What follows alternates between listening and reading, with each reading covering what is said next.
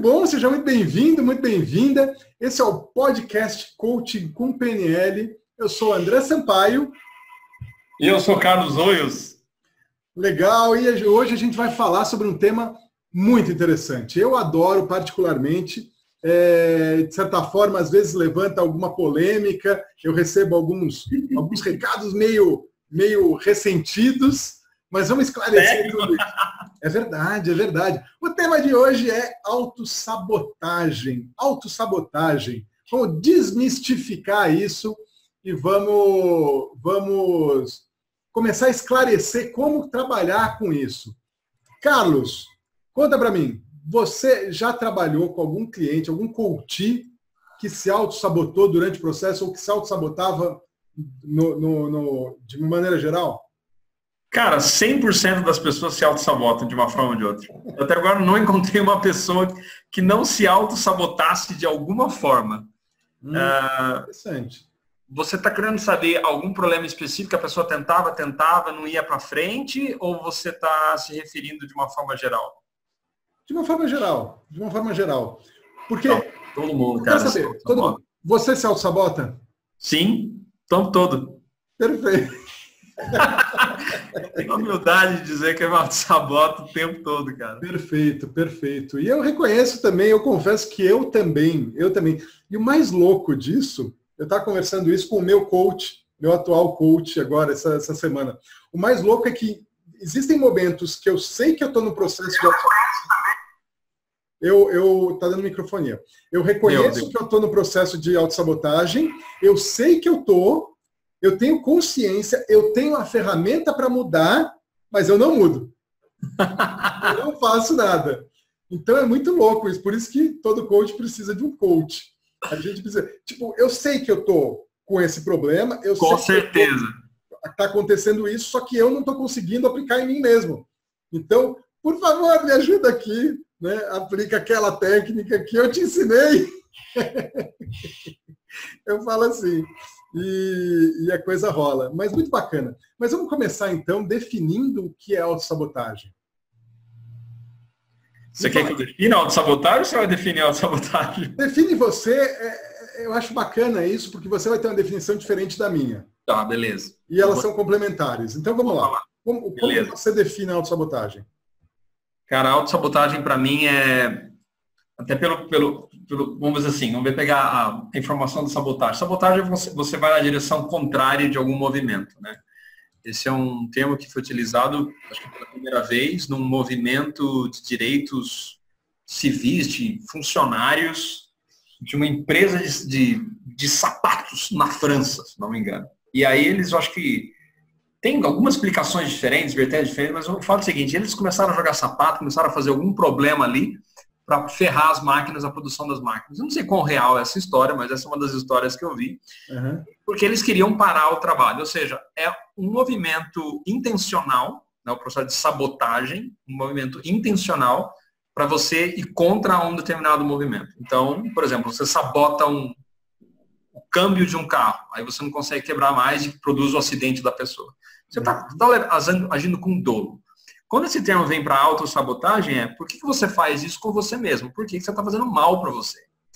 Só que para mim, autossabotagem, e tem algumas pessoas que têm essa visão também, não é um processo ruim em si, porque autossabotagem não é, não é autoflagelo, não é a pessoa se matar, isso não é chamado de autossabotagem. Autossabotagem é quando mantém a gente, a gente, nós nos mantemos na zona de acomodação, zona de conforto, uhum. e a autossabotagem não deixa a gente sair dessa zona de conforto de acomodação e crescer, porque crescer dói. A gente só vai crescer fora da zona de conforto, a gente entra na zona de crescimento. Então, quando a gente entra em processo de autossabotagem, uma parte nossa, né, você pode explicar essa parte com muita maestria, a questão de integração de partes e tudo mais, mas uma parte nossa quer e outra parte não quer. E quando a gente entra em autossabotagem, a parte que não quer é mais forte do que a parte que quer a mudança. Uhum. E é por isso que a gente se sabota, a gente faz a autossabotagem. Então, por exemplo, eu quero perder peso, por exemplo. Ah, segunda-feira eu vou começar a minha dieta. Uhum. E a segunda-feira nunca acontece. Chega segunda-feira, tem outra desculpa, não sei o quê. Então tem uma parte que você quer, só que outra parte não quer. E o processo de autossabotagem acontece quando a parte de você que não quer a mudança, ela é muito mais forte do que a parte sua que quer a mudança. Perfeito. Então, basicamente, o processo de autossabotagem é um processo em que você não, não se permite crescer para você continuar mantendo o seu nível de energia, manter seu status quo e provavelmente por medos de mudança e uma série de outras razões e causas. É. Interessante. O, o, eu também conheço essa história do, do, do dos sapatos. É, o que eu entendo é que foi na Revolução Industrial, os operários da fábrica, buscando melhores condições de trabalho, começaram a jogar sabotas, que eram sapatos, o chamado, os sapatos chamavam sabotas, dentro da engrenagem da máquina para travar a máquina e paralisar o trabalho. Exatamente. Então, aí vem a origem da, da autossabotagem. Então, mas o, o, interessante é exatamente isso. O que eles queriam? Eles não queriam ferrar o empregador. Porque se eles ferrassem o empregador, eles estariam no olho da rua. Imagina, vamos quebrar a fábrica, vamos botar fogo na fábrica. Mas é o que eles fizeram, né? Foi, foi. Sim, sim, foi o que eles fizeram. Mas a intenção, e aí que está o grande, a grande pulo do gato da, da autossabotagem, isso é, é, vem do pressuposto da PNL, a intenção deles ao fazer isso, ao ter esse comportamento de jogar o sapato e parar, paralisar a produção da fábrica, era uma intenção positiva. O que, que eles queriam? Eles queriam é, defender o interesse deles de, oh, eu preciso de melhores condições de trabalho, eu preciso de uma remuneração mais justa. Logo, eu vou ter um comportamento que, tudo bem, ele pode ser negativo agora, mas existe uma intenção positiva por trás do comportamento negativo. Então, é, é, dentro da PNL, a gente tem esse tem os pressupostos da PNL. Eu falo sempre que pô, a coisa mais importante pra, da PNL são os pressupostos. Não precisa saber técnica nenhuma. Se você incorporar os pressupostos, você já está feito na vida. Né? Sua vida já vai melhorar 100%, no mínimo. Então, uh, o pressuposto é todos nós, tem, todo comportamento tem uma intenção positiva por trás. Então, na autossabotagem é isso. É uma parte sua que quer algo de bom para você e aí impede outra coisa. Então, é, como você mesmo falou, ah, eu quero emagrecer, a segunda-feira nunca chega. Aí a pessoa fala assim, puxa vida, tem uma parte de mim que quer mais conforto. Então, uma parte de mim que quer ficar na zona de conforto, quer mais segurança, quer, não quer ficar doendo, porque você vai para academia, dói. Dói, principalmente no começo, né? Você fica quebrado depois. Aí, a, o teu corpo fala assim, eu não, eu quero doer, eu não. E aí você fala assim, não, para, para não doer, eu vou ficar aqui. É, eu quero, eu quero. Então, é sempre uma, duas partes, né? A gente tem essas partes um conflito interno, autossabotagem é gerado por um conflito interno, que uma parte quer alguma coisa e outra parte fala, opa, não quero isso. Quero... Uma parte fala, eu quero vir para cá. E a outra parte fala, não, não, não vou não, quero ficar aqui. Quero ficar aqui, me deixa aqui, porque ir para esse caminho que você quer é muito perigoso. É muito perigoso, é, é potencialmente um risco. Né? Então, eu quero discutir alguns pontos de, de autossabotagem muito comuns aqui, mas antes disso, eu queria ouvir de você. Você me. Eu, fiquei, eu descobri através de você, há muito tempo atrás, aqueles sabotadores daquele livro. Como é que chama aquele livro? Inteligência Positiva, de Shirzado Chamini. É isso aí, esse nome. É, eu, eu, lembro do nome que é muito estranho, mas Shirzado Chamini. É, conta aí, quais são os sabotadores? É, é legal a gente ter, ter consciência disso. A, a, no modelo do Shirzad Shamir, é um modelo que eu gosto muito, porque ele, ele deixa bem tangível os tipos principais de autossabotagem. Você sempre começa com um julgamento. Né? Então, se você, você não vai ter um processo de autossabotagem se você não tiver crítica. Hum. E, e, ele nem chama de autossabotagem, ele fala de sabotadores. São como se fossem elementos do seu padrão mental que te sabotam. A gente chama de autossabotagem esse processo que impede de você chegar onde você quer chegar. E sempre tem um crítico, sempre tem um juiz, sempre tem algum tipo de julgamento que faz que você entrar em processo de autossabotagem. E esse é como se fosse o general. Então, é, são 10 só 10 sabotadores, autossabotadores, e o primeiro é o crítico juiz. Ah, uma extensão que a gente faz nessa metodologia é você só vai perceber que eles estão atuando quando você tem algum tipo de emoção negativa. Um, então, por exemplo, quando você entra no crítico, você está irritado, frustrado, você fez um julgamento, ou em relação a você mesmo, ou em relação às circunstâncias, ou em relação às pessoas. que quando você faz o teste gratuito, inclusive você vê um gráfico de pizza, a sua intensidade de crítica e de julgamento. Uhum. E quando isso acontece, existe uma diferença entre a expectativa da realidade uhum. e a uhum. realidade. Uhum. E aí você tem uma crítica, julgamento. Não deveria ter acontecido isso, ou deveria ter acontecido isso. Não deveria ter feito isso, ou deveria ter feito isso. E isso é, a gente critica em relação a nós mesmos, e aí tem uma diferença da nossa autoimagem e, a, e, aquilo que a gente faz, e uma diferença de percepção da imagem dos outros e aquilo que as pessoas fazem. Então, quando existe essa diferença, a gente tem uma crítica, um julgamento e tem uma série de outras consequências. Então, primeiro de tudo, é o julgamento, é o, é o que vem do juiz do crítico. Ah, muitas pessoas chamam de crítico interno, em metodologias diferentes. Ele chamou de juiz ou crítico. Uhum. Quando esse carinha entra, ele não vem sozinho, porque nesse processo ele começa a levar como se fosse um exército. E aí você tem outros nove sabotadores. Primeiro sabotador, e aí eu vou dar um nome em inglês e português, e a minha versão do nome, porque a tradução eu acho que não é muito, é o stickler. O stickler, em português, ele chama de... Um, ele, ele chama... Nossa, esqueci o nome que ele que dá no livro, mas eu chamo de perfeccionista. O stickler ah, é, esse é fogo. Tem que ser perfeito. Ah, se não é desse jeito, não é do outro jeito. Eu, eu, eu, prefiro o termo perfeccionista porque ele usa, ele usa um outro termo que é de, de querer refinar. Eu gosto, eu, para mim o stickler é, é um cara que ele é, ele é muito teimoso, que tem que ser de uma forma em particular. O, o exemplo que eu gosto de trazer é o cara tá cortando a grama e depois ele vem uma, uma, um alicate de unha e uma, e uma, e uma régua para garantir que todos os, todo, todas, todos os fios das lâminas de grama estejam na mesma altura. O cara é altamente teimoso. Ele chama de tá. persistente em português. Eu acho que persistente, persistente. não é ruim. Eu, não, gosto eu acho que não. Concordo com você que não, não traduz a ideia. É, mas, de novo, culpa dele, a tradução foi feita assim. Então, o primeiro é, é o perfeccionista. É. O segundo, é, não vou levar nisso. Do, do crítico, do crítico. Oi? Você falou do crítico. Então, crítico é o, é o como se fosse o pai de todos, o comandante. Aí você tem ah, mais tá. Aí o, tá. o, segundo ou o primeiro, né? Vamos, vamos falar o número dois, então, é o perfeccionista, que seria o persistente, o stickler em inglês. Stickler é o tá. teimoso, quer ficar teimando ali. Deixa, deixa, posso, posso ir te cortando aqui, fazendo os comentários? do jeito que você quiser, fica até é mais divertido. À medida que você vai falando, eu começo a pensar em um monte de coisa e eu vou me perder depois.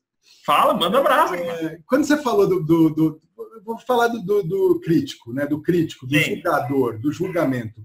Aí você falou que é, a gente sempre tem uma, uma expectativa sobre a realidade. Sim. Isso aqui é interessante, isso me lembrou a seguinte a definição de felicidade. Existe uma fórmula para a felicidade. Sabe qual é a fórmula da felicidade? Me conta. A fórmula da felicidade é, é muito simples, é muito simples.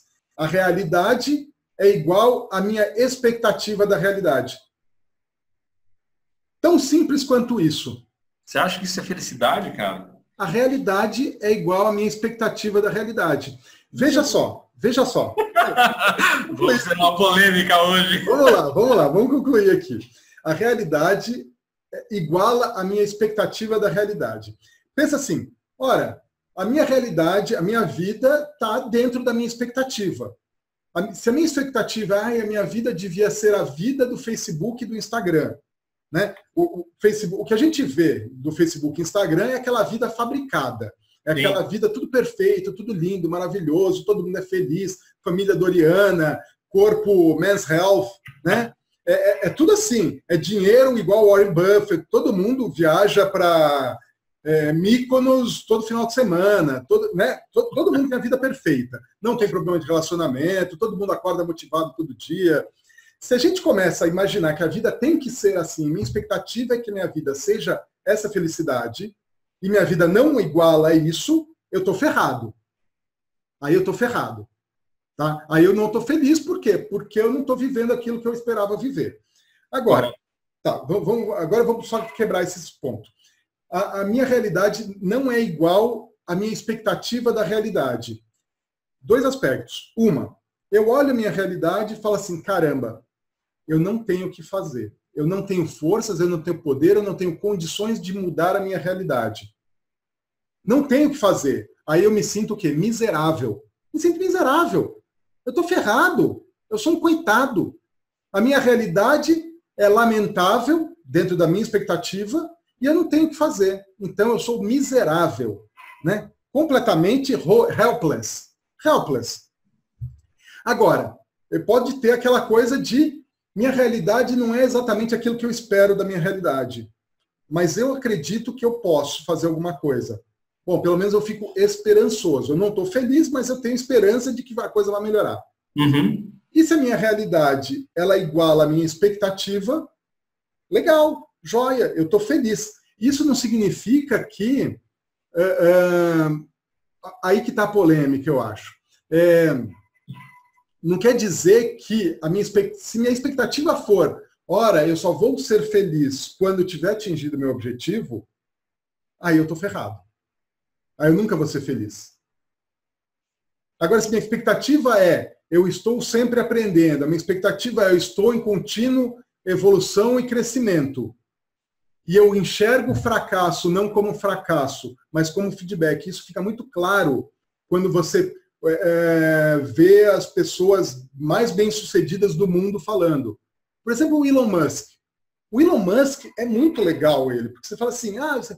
teve um cara que entrevistou ele, perguntou assim, ah, você tentou uma vez, deu errado, tentou lançar um foguete lá, explodiu o foguete, tentou de novo, explodiu o foguete de novo, tentou de novo, explodiu de novo o foguete. O cara virou para ele e falou assim, depois de três fracassos, você não pensou em desistir? Você não falou, caramba, ele olhou, cara, ele olhou, ele não precisou falar nada, só o jeito que ele olhou o entrevistador, ele falou assim, tipo, você tá louco? Nunca. A resposta dele foi nunca. Eu nunca desisto. Para eu desistir, ou eu tenho que estar tá morto, ou eu tenho que estar tá totalmente fisicamente incapacitado. Eu tenho que estar tá em coma para eu desistir. Eu não desisto. Isso é só uma questão de ajuste.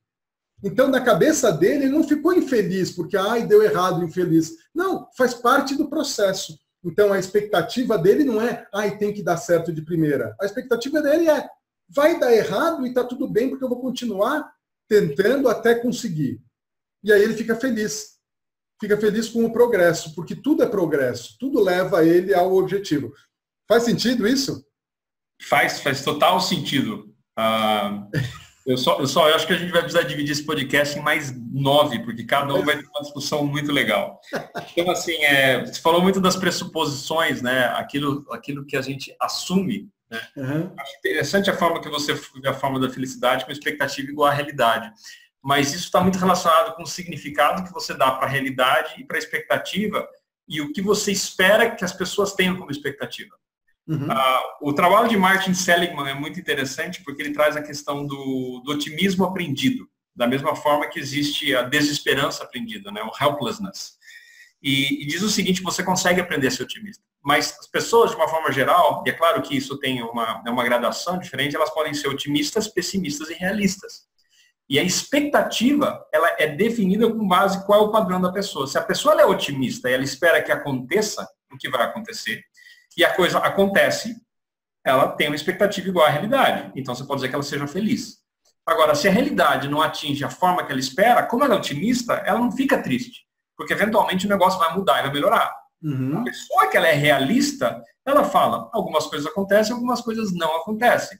Então, se a coisa acontece do jeito que ela quer, ela fica feliz. Não acontece do jeito que acontece, ela vai ficar triste. Agora, o que, que acontece com a cara, com a pessoa que é pessimista? O cara que é pessimista, a pessoa que é pessimista, ele espera coisas ruins. E se acontece uma coisa boa, ele não consegue ficar feliz. Por quê? Porque a expectativa dele é que alguma hora que o negócio vai dar ruim. Então, por isso que eu achei interessante a forma de trabalhar a forma da felicidade com expectativa igual à realidade. E aí a gente está pressupondo os significados do que é expectativa e assumindo que todo mundo espera coisas boas. Porque o cara que ele, o cara que ele é, por exemplo, deprimido, ou ele é maior parte do tempo deprimido por qualquer razão, em balanço químico, forma de usar o pensamento cérebro, a expectativa dele não é uma vida melhor. Então, ele, a expectativa dele é que a vida seja uma merda. E a vida é uma merda, ele vai ter que marcar explícito agora no podcast, porque eu estou falando palavrão.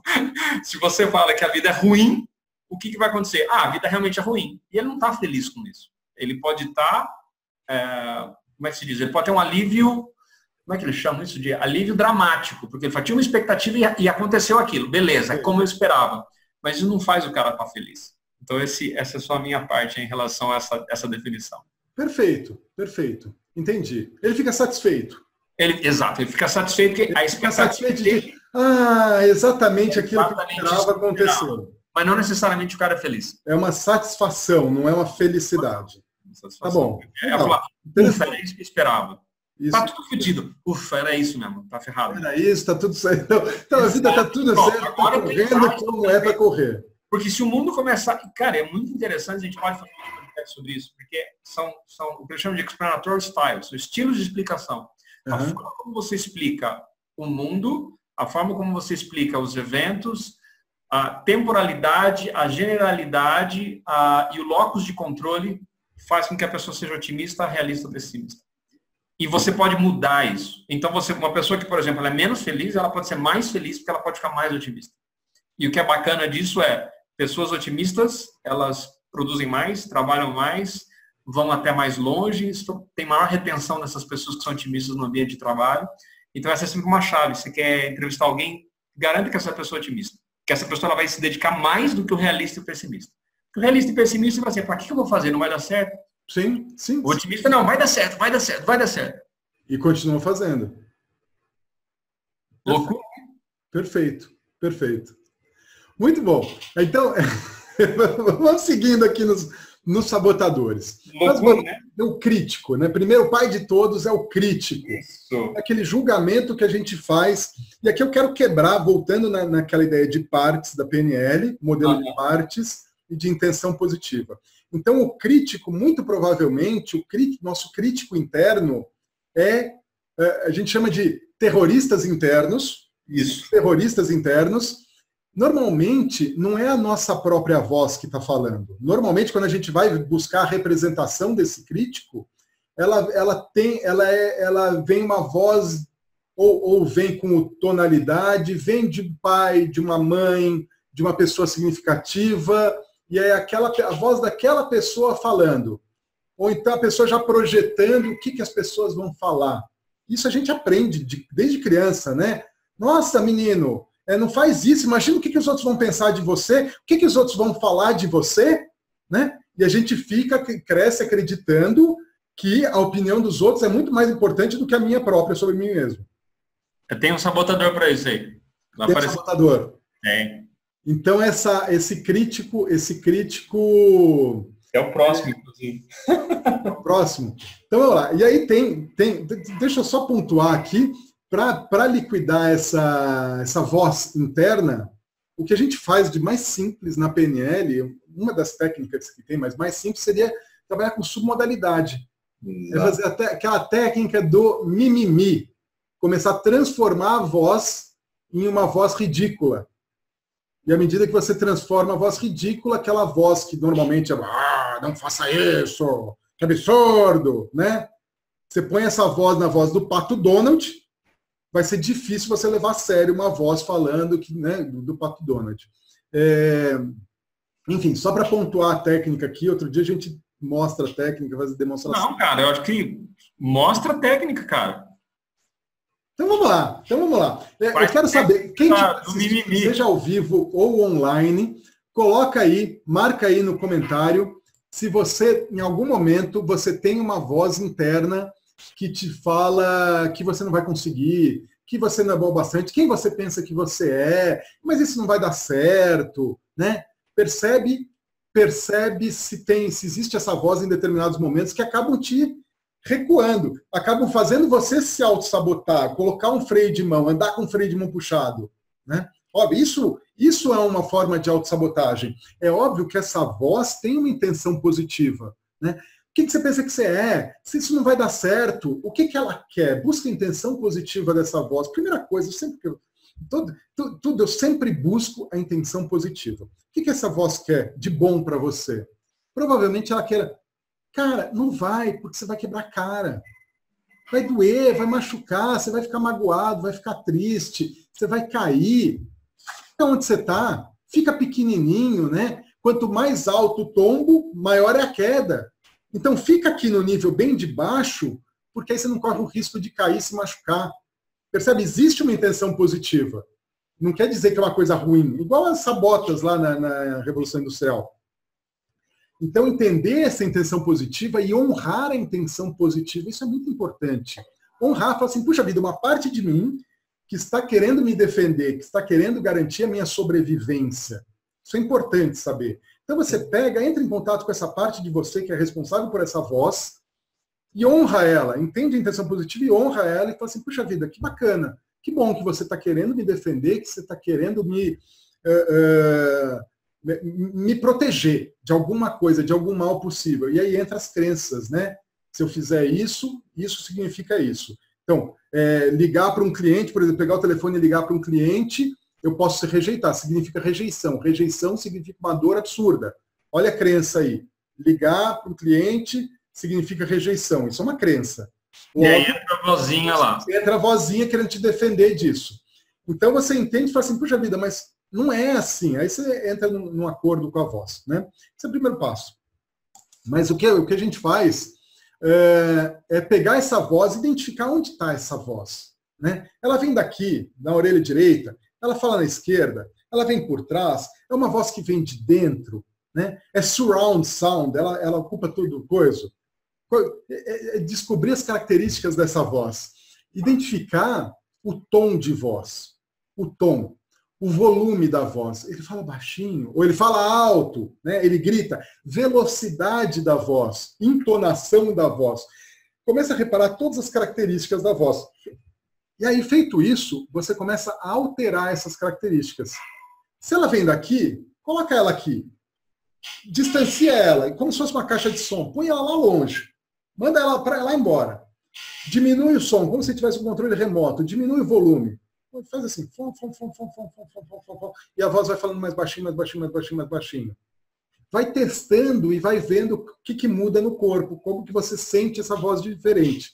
E aí, por último, você vai fazer o quê? Você vai fazer um exercício de alterar a voz. Então, o que eu costumo fazer é um, um bate-bola com a pessoa. Então, eu falo assim, então me fala aí a voz, né? Repete, replica ela. Você não vai conseguir, normalmente assim, você não vai conseguir, quem você pensa que você é? Percebe? É um tom de tipo de crítico mesmo. Você não vai conseguir, quem você pensa que você é, não sei o quê. Aí eu pego a pessoa, me fala isso, e eu replico ela modificando a voz. Aí eu já falo assim, mas você não vai conseguir, quem você pensa que você é? Tá vendo? Já estou começando a ridicularizar. E aí a pessoa, no turno dela, ela vai ridicularizar ainda mais. É, mas você não vai conseguir, quem você pensa que você é?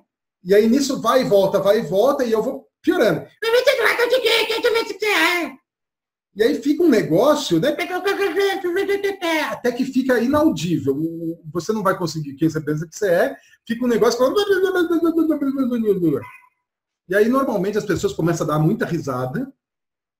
E aí você pergunta: tá bom, o que, que aquela voz falava mesmo? Aí o que vem é o riso.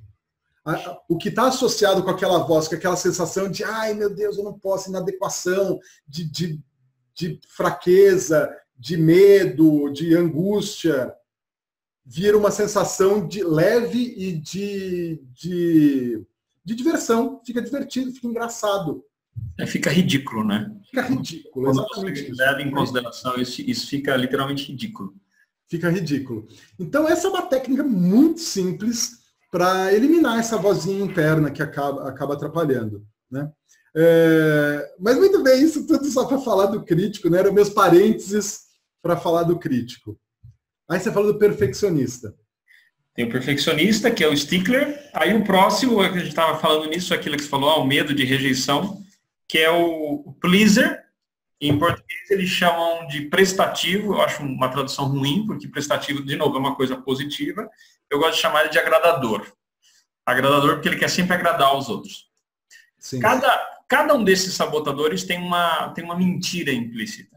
Né? O crítico é, tem que ser do jeito que eu acho que deve ser. Ou seja, a realidade tem que ser a minha expectativa, senão não tem crítica. Uhum. Né? Aquilo que a gente está falando é uma dissociação entre a realidade e aquilo que você fantasia na sua cabeça. Uh, então, quando você tem, quando você entende esse sabotador, você começa a entender qual é a grande mentira que está por trás. Qual é a mentira do perfeccionista? Ou é perfeito ou é um lixo. Uhum. Ou é 100 ou é zero. Ou, ou, você faz perfeito ou nem começa. É aquela história que o pessoal fala. Se for fazer mal feito, não faz. Só que aquela história, né? Você precisa fazer, fazer, fazer. Você só consegue aperfeiçoar algo se você tiver algo. Então a mentira é, tem que estar certo da primeira vez, tem que ser perfeito. O, o pleaser, a grande mentira é que o valor está associado ao valor que as outras pessoas dão a mim. não meu valor intrínseco. Ou seja, meu, eu não tenho valor intrínseco. O valor está quando as pessoas me reconhecem. Por isso que a gente vira, muitas vezes, refém da opinião das outras pessoas. Porque em algum nível, ninguém é 100% nada, ninguém é zero nada. Todo mundo tem um pouco desses processos de autossabotagem. E a gente nem lembra, né? Está escondido na nossa mente inconsciente, subconsciente, de algo que aconteceu e faz com que a gente se sinta desmerecedor, que a gente não se sente digno. Então a gente quer agradar e a gente aprende desde pequenininho. Ah, se eu fizer isso, quer dizer que eu vou ser um bom menino. Se eu fizer isso, eu vou ser uma boa menina. E se eu fizer isso, eu sou um menino feio, uma menina feia. Então a gente aprende com os adultos a manipular as pessoas. Obviamente, nós como pais, nós não temos a intenção de ensinar os filhos a manipularem, mas no fundo é isso que a gente faz. Então, mas a muito... gente também replica replica um padrão aprendido. Até a gente tomar consciência e falar, sabe que eu não concordo com isso, mas faz sentido para você continuar fazendo. Entenda que isso pode dar consequências. Não é que é feio, não é que é bonito, não é que é um menino bom, que é um menino mal. Se você fizer isso aí, você pode levar um choque, uhum. né? pode fazer mal para você agora. Você vai ter livre-arbítrio para escolher. Exige muita consciência, né? Eu sei que você faz trabalho com pais também. Existe um trabalho, exige muita consciência para você saber como você faz esse processo, para você não, vamos dizer assim, fomentar esses pleasers desagradadores, porque é muito fácil, né? Hum. A, a, gente, a gente comprar essa mentira que o valor vem de fora e a gente esquece que a gente tem um valor intrínseco dentro de nós. Exato. Vou, vou fazer mais um parênteses aqui. É, eu, eu acho muito legal essa nossa interação, porque a coisa realmente fica mais, mais rica. Porque à medida que você está falando, é, e tem esses sabotadores, eu não tenho a, a, expertise neles como você tem. E à medida que você está falando, está me vindo a seguinte, a seguinte ideia aqui, tá? a clareza.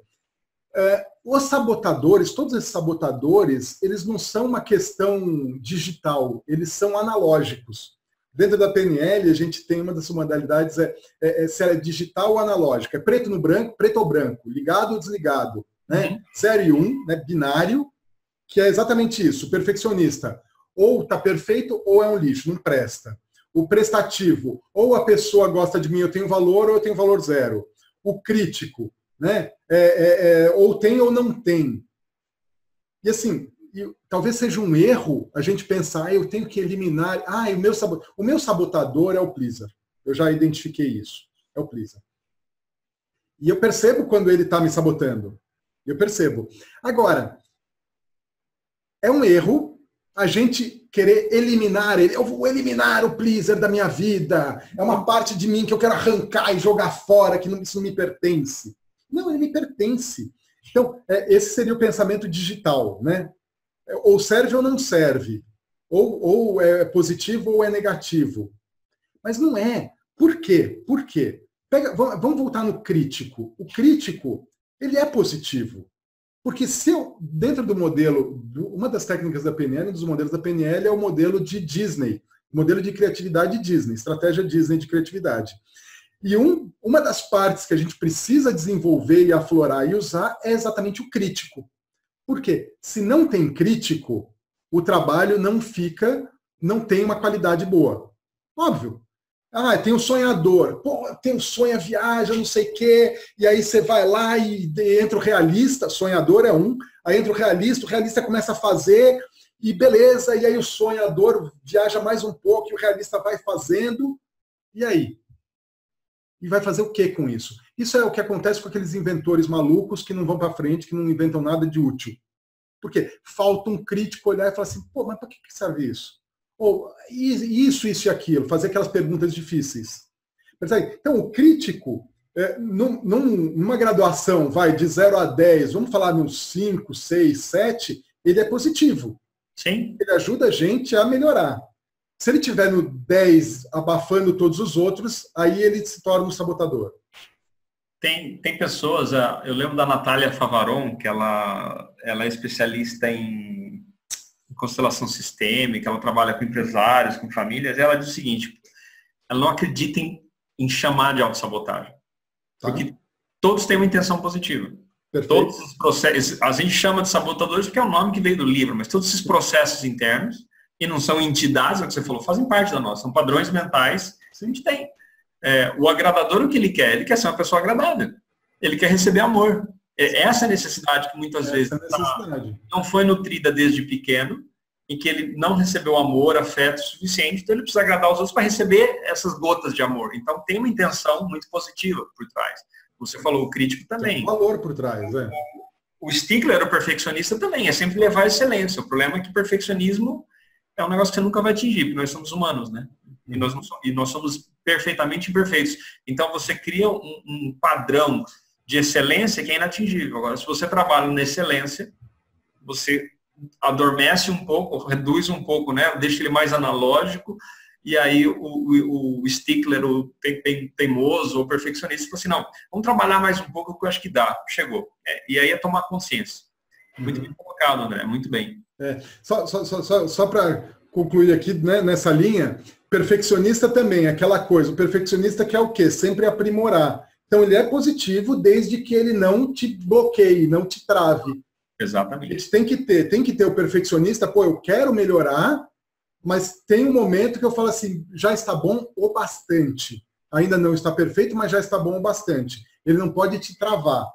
O, o pleaser, o pleaser, eu falei, eu, eu tenho isso. E olha que interessante, olha que interessante, ele é um sabotador, mas ao mesmo tempo, sabe quem é pleaser? Duas pessoas que eu que eu sigo e que são modelos para mim, que são pleasers, declarados. Tony Robbins. Ele fala sempre isso. Ele fala: o, o, o, que me fez fazer o que eu fiz e fazer o que eu faço é um, é um amor gigantesco, incondicional pelas pessoas. Eu amo gente e eu quero ajudar as pessoas. Ele não é pleaser? O máximo dele é agradar e ajudar e dar é. valor para as pessoas. Eu vejo uma forma um pouco diferente, né? Primeiro, seguindo esse modelo, é todos nós temos os 10 sabotadores. Você fala, ah, eu sou esse sabotador. Não, todos nós temos todos eles é o que mais. De acordo com a circunstância, ele vai estar mais, vai estar menos. É, tudo você pode fazer um corte de uma forma diferente. Né? Se você tem uma pessoa que tem um propósito de ajudar as pessoas, ela tem uma significância de ajudar as pessoas. Sim, sim. Mas na minha percepção, com a forma como ele trabalha, o Tony Robbins não é uma pessoa que está preocupado com a opinião das pessoas. Não, não está preocupado com a opinião. Está muito preocupado com o que a pessoa pensa dele. Então, o pleaser, ele quer agradar e ele, ele tende a virar um capacho, ele tende a virar um puxa-saco, porque ele é aí onde ele se deturpa. Qual que é a intenção positiva, vamos, vamos dizer, a linguagem PNL? Qual é a intenção positiva? Ele quer agradar. Sim. Só que o problema é quando esse ser uma pessoa agradável começa a violentar os valores internos. Perfeito. Eu começo a mentir, eu começo a não fazer o que faz sentido. Ah, não, tá tudo bem, imagina. E a pessoa está se corrompendo, destruída ah, perfeito. Eu não vejo Tony Robbins, grandes personalidades. Essas pessoas são drivadas em ajudar as pessoas. Isso. E algumas pessoas dizem, no fundo, todo mundo é egoísta. Porque até quando você ajuda outras pessoas, você tem um amorzinho interno. Então, eu estou fazendo isso para ajudar a mim mesmo. E para mim está tudo bem. Sem dúvida. Se o bem, está tudo bem. Né? Exato. É, você pode nutrir essa necessidade interna de reconhecimento, de autovalidação, de auto... É, é, como é que ele chama? Autorrealização, né? O conceito de Maslow, ah, de forma positiva ou de forma negativa. Uhum. Eu acho que se a gente, desde que a gente faça de uma forma positiva e sustentável, o nome que a gente dá não é relevante. Então, eu entendo quando você fala que você é um autocrítico, na verdade, você quer ajudar muitas pessoas. Isso faz bem. Sim. Mas eu acho que você não está muito preocupado com a opinião das pessoas, senão você não estaria nem fazendo um podcast, né? Não, não, mas aí que tá, sim, sim, eu quero ajudar, porque no fundo eu reconheço que eu tenho uma necessidade de ter esse reconhecimento, eu tenho esse drive, mas é, se, o, se esse sabotador for controlado, ele não me atrapalha e ele me ajuda. Então, são três pessoas que eu lembro agora. É o Tony Robbins, o Gary Vaynerchuk e o Stephen Paul Adler, da hipnose ericksoniana. São três pessoas que se declaram pleasers, se declaram que querem ajudar. E isso você vê que é uma coisa que motivou eles a fazerem o que fazem. E fazerem é. nível mais, numa escala mais insana. Eu vejo esses caras como helpers. Eles querem ajudar. Porque eu tenho estudado muito liderança, né? Eu comecei tá. o programa Leader 10X e um dos caras que eu gosto de estudar muito é o John Maxwell. Uhum. Ele fala o seguinte, para você ser um bom líder, significa que você tem que fazer aquilo que é para o bem maior, mesmo que isso desagrade as pessoas. Então, por exemplo, quando você toma a decisão de você vai colocar 100 conteúdos por dia, né? Que a gente está falando, né? Nos bastidores, Gary 100 conteúdos, tem que agregar, tem que ajudar as pessoas. Cara, maravilhoso isso. Isso está muito legal. Ah, tudo você consegue fazer recortes diferentes. Tudo, tudo, tudo, tudo, tudo, tudo, tudo, tudo. Mas é, eu vejo assim, você quer ajudar as pessoas.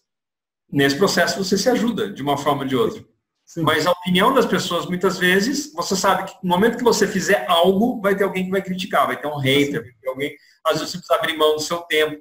E no caso da liderança, né, e você é líder, né? Eu acredito uhum. que todos os influenciadores são líderes porque têm seguidores e têm impacto nas pessoas.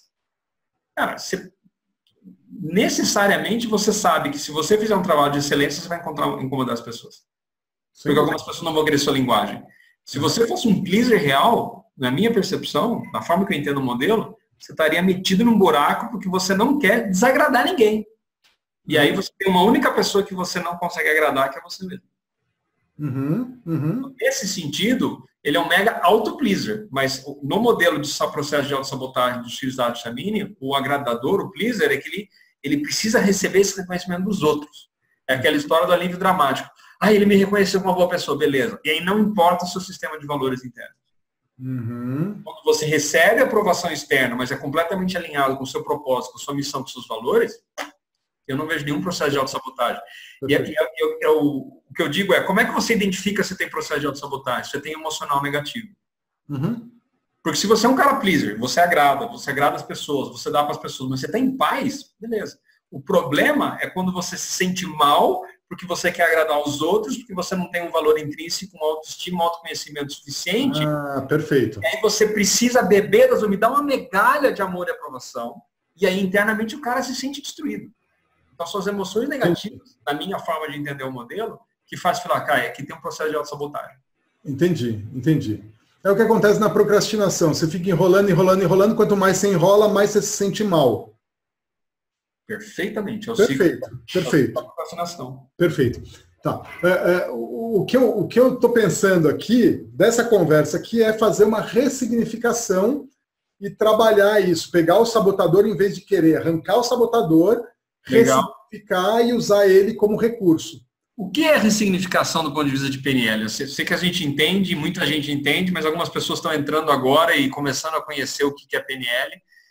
Qual que é a definição de ressignificação? Ressignificação é mudar, ressignificar, né? mudar o significado de alguma coisa.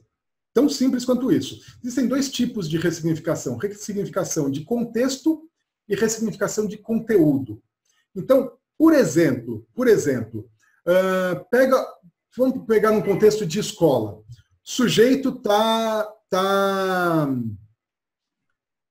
tá jogando uma bolinha, tá jogando bola. Tá jogando bola no meio da aula, ele tá jogando bola ele com outra pessoa. Tá lá jogando bola, fica um jogando pro outro. É, um, é adequado? Não, tá errado o que ele tá fazendo. O moleque é um peste. Né? Pode, ser, pode ser chamado. Olhando assim, você já, já confunde aquela coisa de comportamento e identidade. Esse é. moleque é um peste. Não quer nada da vida, já começa a confundir. Tá? Esse é comportamento. Se você mudar esse comportamento de contexto, mudar e falar assim, ó, esse mesmo comportamento, ficar jogando uma bolinha com um amigo, põe esse contexto, põe no contexto do recreio.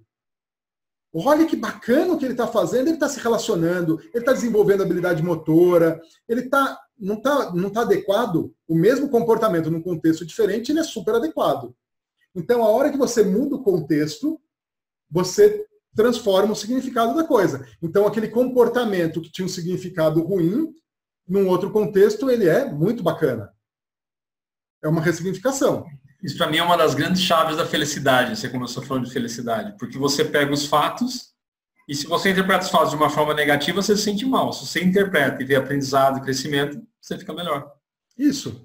Uma ressignificação de salário. Na verdade, não resolve muita coisa, mas você fala assim, ah, eu ganho mal, eu ganho mal. Aí você põe uma foto de alguém lá na África que anda três horas para ir buscar um balde d'água é, com um galão de diesel e a água toda cheia de verme e volta três horas para casa carregando um galão de água nas costas.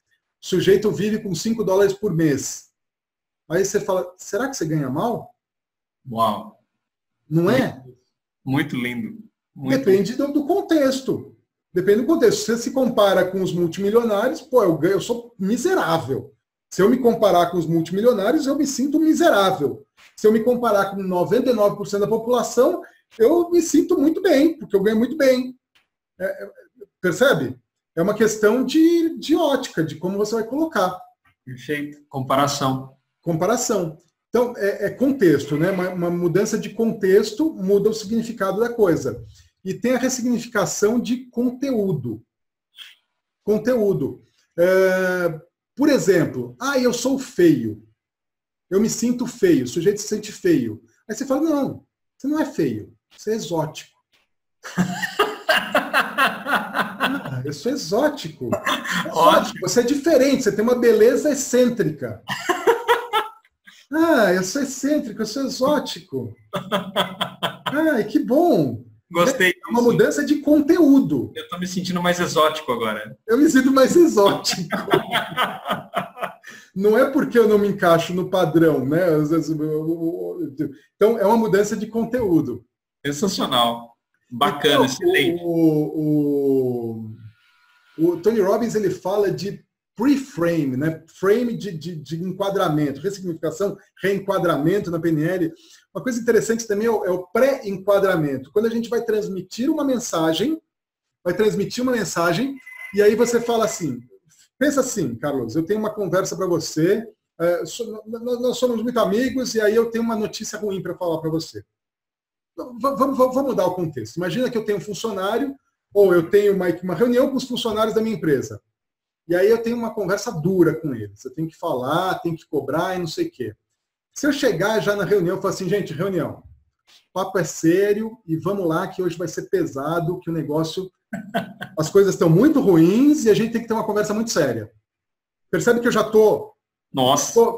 enquadrando a reunião, eu não sei nem o que vou fazer, mas tipo, os caras já estão num estado de caramba, ferrou. Sim. Agora, mesmo conteúdo tá? Mesmo conteúdo. Gente, vamos lá, reunião, porque a gente tem vários desafios, várias oportunidades pela frente e a gente tem que ajustar, fazer um alinhamento estratégico. Eu vou falar o mesmo conteúdo, mas eu estou pré-enquadrando. Sensacional. E isso vai. A, a, mensagem vai ser recebida de uma forma completamente diferente. No mesmo, no mesmo sala de aula, eu vou ensinar alguma coisa para alguém. Gente, agora preste atenção, porque isso é muito difícil Olha, de todos os ninguém aprende isso de primeira, tá? E vai cair na prova. Nossa, pronto. pronto bloqueou pronto, Já bloqueou. Já bloqueou. É interessante. Tem Aí um... fala assim, gente, agora essa é a matéria que eu mais gosto. Eu sempre falo isso porque, de verdade, é, quando eu começo a falar algum tema de PNL, eu falo assim, esse é o mais importante, esse é o que eu mais gosto. Porque eu realmente, quando eu me conecto com a matéria, eu falo assim, é muito Eu importante. já vi isso. Cara, é muito importante. Essa é a matéria que eu mais gosto. Isso vai fazer toda a diferença então vamos lá. Pronto, a pessoa já está. Cara, me conta, me conta, eu quero saber muito. Isso é o, é o pré-enquadramento. Né? Então, é, ressignificação, são vários parênteses. Não, né? achei sensacional. Você me trouxe o livro novo do, do Cialdini, né? Robert Cialdini, As Leis da Persuasão, e ele tem um que é o Persuasion, né? Que é a persuasão, que é o, é o que você faz para você aumentar a sua persuasão. E você deu exemplos excelentes, né? Por exemplo, na, na sala de aula, que justamente você persuadir as pessoas, falar assim, ah, cara, fica aqui que isso aqui é legal, isso aqui é muito bom, ou funcionar, nós vamos mudar a estratégia, você vai criar um novo patamar de resultados, fica todo mundo empolgado. Então você levanta as expectativas de uma forma positiva. Isso. Ah, mas aí tem que ser consciente na mensagem. Você que essa reunião vai ser legal depois da porrada, aí, aí tem um problema. Sim, mas tem que, tem que claro, claro. a coisa como algo positivo. Porque tudo tem, né? Como a gente estava falando, tudo depende do corte que a gente faz, a gente pode ver de uma forma positiva ou negativa. Exato. Aquela história. Enquanto uns choram, outros vendem lenço. É aquele símbolo chinês, né? Da oportun... crise e oportunidade, né? Crise, perigo, oportunidade. Os dois estão juntos. Então, qual que é o que você escolhe? Uh, muito bem, vamos voltar para a autossabotagem aqui. É o próximo agora? Qual que é o próximo? O próximo aqui, pelo menos na minha listinha que eu fiz de memória, é o controlador. Controlador. Controlador é isso aqui, cara. Você quer ter um controle remoto para todo mundo nas pessoas. De novo, é, a mentira é tem que ser do meu jeito. Aí não é nem perfeito, tem que ser do meu jeito. Pode ser que seja errado, mas tem que ser do meu jeito. Ah, e de novo, por que, que ele aparece? Porque você tem emoções negativas, porque você controla e depois que você controla, fala, pô, nossa, manipulei as pessoas fazendo do meu jeito. Então, pô, não é do meu jeito, do meu jeito, eu não consigo controlar as pessoas, eu não consigo controlar meus filhos. E você conhece o modelo do Tony Robbins, né, zona de influência, zona de controle e zona de perda de energia. A gente não tem controle sobre nada, né? O máximo que a gente pode vir a ter controle é o que a gente fala, o que a gente pensa, o que a gente faz, e nem isso, a maior parte do tempo, a gente controla. Então, é, o controller, o controlador, é o mal dele, a raiz do mal é achar que tem que ser do jeito dele, que ele pode controlar tudo. Esse é um processo muito dolorido. Uhum. Quanto mais se cresce na carreira executiva, empresarial, mais a pessoa acha que ela tem controle das coisas, porque ela aumenta o poder dela. Mas aí o sofrimento aumenta muito. De novo, se a tua expectativa não corresponde à sua à realidade, e aí você tem sofrimento. Vamos entender aqui, fazendo uma generalização. Qual que é a intenção positiva do controlador? A intenção positiva, ele acha que ele, tem, ele vai fazer a coisa certa. Para ele, é a intenção positiva é, se fizer do meu jeito, está tudo bem. Eu quero controlar as coisas para evitar erros. Não pensa no chefe, que é o cara que é controlador. Nossa, eu estou preservando a equipe. Não, tem que ser jeito, não vai dar errado. Eu trabalho com muitos controladores, executivos, presidente de empresa. Por quê? No fundo, eles querem o melhor para a empresa, o melhor para as pessoas. Não, você não está pronto, tem que ser do meu jeito. Não, não, não faz isso.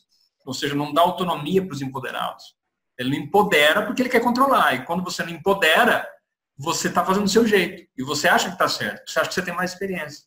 Então, tem uma intenção positiva gigantesca do controlador. Porque ele fala, não, não, meu filho, não vai por aí que vai dar errado, você vai se machucar. Então, estou querendo controlar meu filho. Só que ele está tendo a experiência de ver como é que é. Ele vai se machucar, fala, realmente, não deu certo. Só que enquanto ele não fizer a coisa, tiver essa experiência dolorida, ele não vai aprender.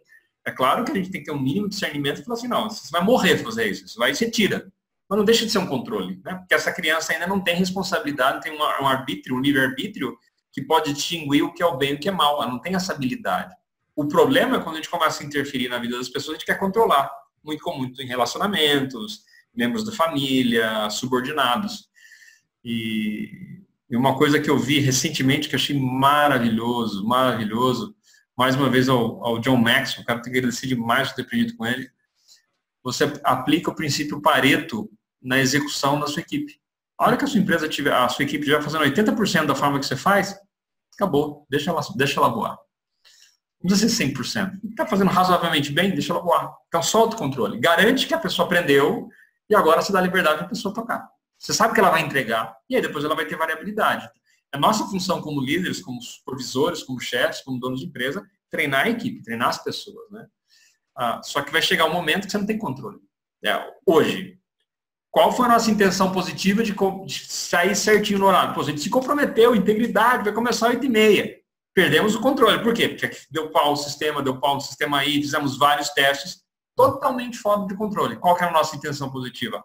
Honrar nosso compromisso, honrar nosso horário, honrar as pessoas que estavam assistindo ao vivo, ou esperavam aquilo naquele momento.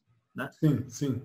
Então, é, tem muitas intenções positivas do controlador. Eu não acho que é uma só, é muitas. Uhum. Entendi. Eu estou pensando aqui, o, o... qual seria o, o antídoto para o controlador? Aceitação. Aceitação. E como é que a gente atinge esse grau de aceitação? Aceitar que eu não tenho controle sobre tudo, aceitar que as coisas. É, a gente vive num caos, num Sim. mundo caótico, o universo é caótico e tá tudo bem com isso, né? Então, eu acho que a intenção positiva do controlador é que saia tudo certo, que saia tudo perfeito. É porque eu não perder o controle, porque putz, se eu perder o controle, vai dar bobagem. Sim, e você vê que as coisas elas funcionam integradas, né? O controlador ele quer controlar as pessoas porque ele aprendeu a ser controlado. Então, quando ele recupera o controle, ele sente, beleza, não estou perdido, eu estou seguro. Controle é uma questão de segurança. Quando o negócio sai do controle, você não tem a sensação, meu Deus, e agora? Pirou. Então tem muito sentido de segurança, tá? As, necessidades, né? No modelo do Clone é, né? Que o Tony Robbins usa, seis necessidades. Ah, da Madame. Necessidade de consistência, necessidade de segurança, necessidade de controle. Cara, eu sei que aí é previsibilidade. Isso é controle. Isso. Cara, de, de, eu cheguei onde é que eu queria chegar aqui agora. Consegui, consegui. O negócio é o seguinte, quando a gente controla né, essa, essa necessidade de controle, de, de prever cada possibilidade, se acontecer isso, eu vou fazer isso, e, e assim, ter controle sobre tudo. Sobre tudo e sobre todos para garantir. A intenção positiva é garantir que o resultado final vai ser atingido da forma como eu espero. Né? Então, essa é a intenção positiva. Sim, eu quero que tudo saia perfeitamente. Só que isso não acontece. E isso gera o quê? Gera mais estresse. Como você falou, é, é, ele vira um sabotador quando ele gera um sentimento negativo. Sim. Qualquer coisa que saia do controle vai me gerar uma ansiedade, um grau de ansiedade enorme. Sim. Vai me acabar comigo, vai me acabar com meus recursos. E, e dentro da PNL eu sempre volto para os pressupostos. Um dos pressupostos mais importantes da PNL é todos nós temos todos os recursos que a gente precisa. Todos os recursos que a gente precisa estão dentro da gente. Né? São recursos internos. E o maior recurso, o recurso pai de todos. Se você fala assim, pô, eu preciso de um recurso, qual que é esse recurso? Versatilidade. Versatilidade. É a capacidade, versatilidade no sentido de é, é, flexibilidade, de, de se virar nos 30. Eu lembro que, eu, eu vou te dar um exemplo, exatamente o que, que é isso e como que eu aprendi a não ser controlador. É, há um tempo atrás, há bons anos atrás, eu decidi fazer o caminho da fé. Mas André, por que você foi fazer o caminho da fé? Porque eu queria fazer o caminho de Santiago de Compostela, eu não tinha dinheiro, então o caminho da fé era o caminho dos pobres, né? Do Compostela é mais caro. Então eu fui fazer o caminho da fé. São que acho que 500 quilômetros, né, andando, 500 não, 400 quilômetros andando.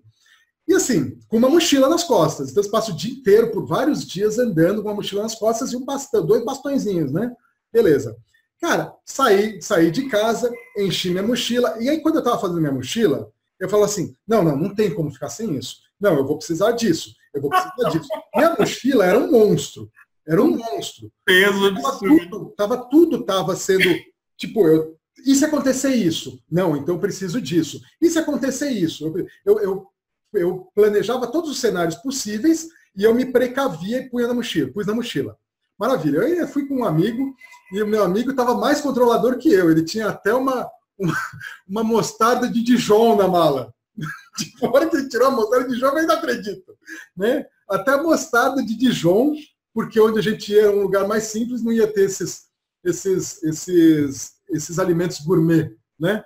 Muito bem. Cara, depois do primeiro dia, eu diria que depois do, dos primeiros 10 quilômetros, com sol na cabeça, né, andando de bota lá, aquele, aquele, aquela terra, aquele, a terra seca, né, subindo no nariz, assim, aquele sol e lá andando.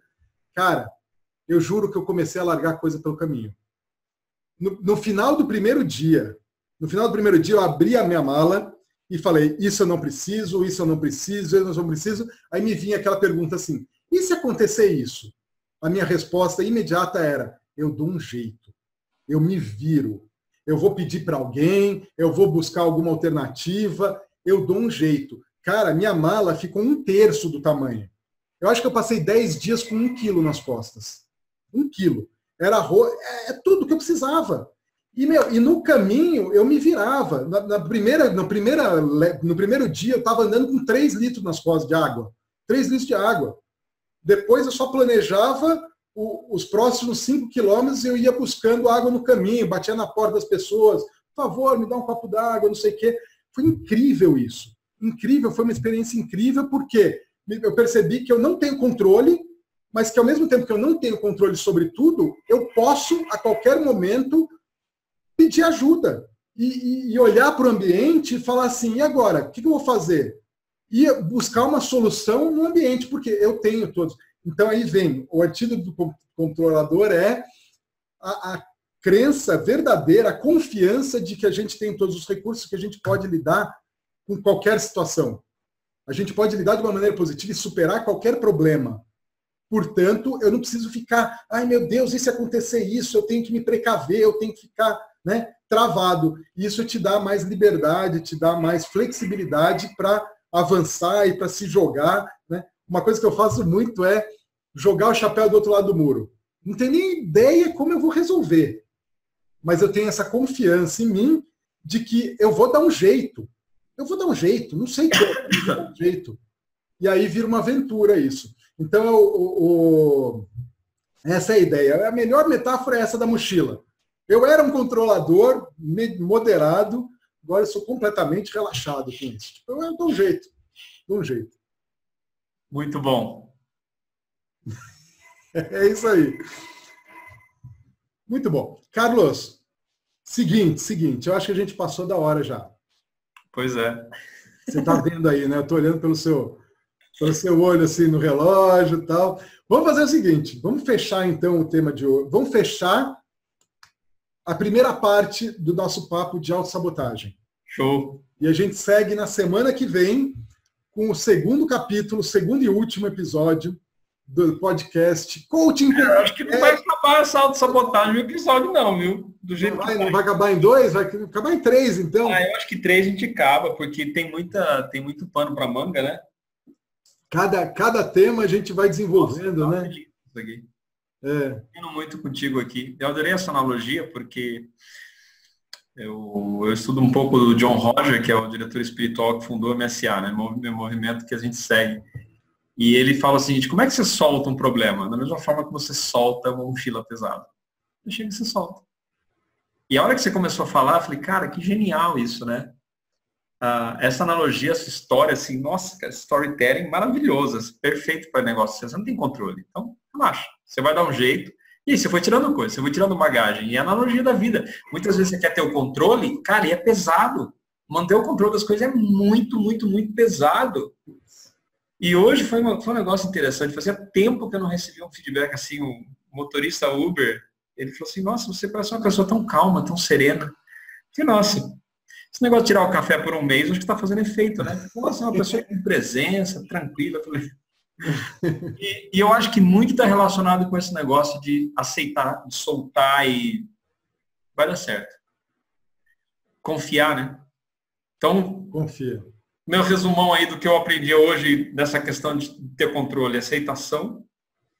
É, você usou versatilidade e eu acho que confiança. Confia em você que você vai dar conta. É. O, o, eu usei o termo versatilidade, que foi o, a tradução que eu consegui melhor para o termo resourcefulness. É, eu, resourcefulness que é daquele TED Talk do Tony Robbins. Né? Essa ideia originalmente veio, do, pelo menos para mim, veio do Tony Robbins, daquele TED Talk histórico que ele chamou o, o Al Gore de... Né, que ele falou Al Gore que estava lá tipo, jogando para cumprir tabela só nas eleições. Incrível. Mas é isso, é resourcefulness. E eu não Posso deixar uma, um, um comentário em ponta aqui? para as próximas sessões? Vamos lá. É, a pressuposição da PNL que você usou hoje é que todos os recursos que estão, estão dentro da gente, certo? Tudo que a gente precisa, a gente já tem dentro da gente. Então, por que, que a gente estuda? Por que, que a gente aprende? Não responde agora, não. Eu quero, eu quero bater esse papo depois. Boa pergunta, boa pergunta. Então, to be continued, né? Vamos continuar semana que vem esse bate-papo. Carlos, excelente, excelente. Muito obrigado. Foi, foi incrível. E semana que vem a gente continua. Pessoal que está assistindo a gente, obrigado. Se você ainda não deixou sua curtida, deixa sua curtida aqui. Marca no sininho, se inscreve no canal, marca no sininho para ser avisado dos próximos sempre que a gente entrar ao vivo. E até a próxima. Valeu, pessoal. Valeu, Carlos. Valeu!